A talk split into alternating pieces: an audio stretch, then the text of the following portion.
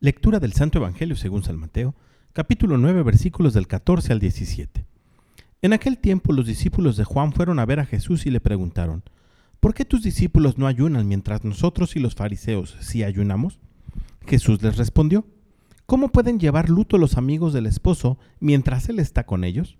Pero ya vendrán días en que les quitarán al esposo y entonces sí ayunarán. Nadie remienda un vestido viejo con un parche de tela nuevo, porque el remiendo nuevo encoge Rompe la tela vieja y así se hace luego más grande la rotura.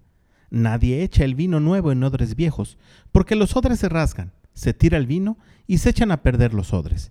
El vino nuevo se echa en odres nuevos, y así las dos cosas se conservan. Palabra del Señor. Jesús, a imitación del Padre, ha venido a hacer nuevas todas las cosas. No ha venido a abolir la ley, sino a darle cabal cumplimiento. Jesús es siempre fresco y novedoso, pero al mismo tiempo es extremista, o frío o caliente, pero no tibio. Y precisamente por eso Jesús nos da vida nueva. Ha venido a liberarnos de la esclavitud del pecado y al hacerlo nos da felicidad. Pero cuando queremos seguir a Jesús sin transformar nuestra vida, Jesús nos parece rígido, inflexible. Por eso, si queremos seguirle, debemos utilizar un vestido nuevo. De lo contrario, al querer remendar el viejo sin cambiarlo, nuestro vestido se romperá. Hagamos por tanto caso al apóstol San Pablo. Dejemos atrás el hombre viejo con sus vicios y convirtámonos en una nueva criatura.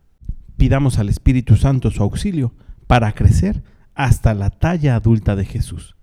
Que tengas un gran día y que Dios te bendiga.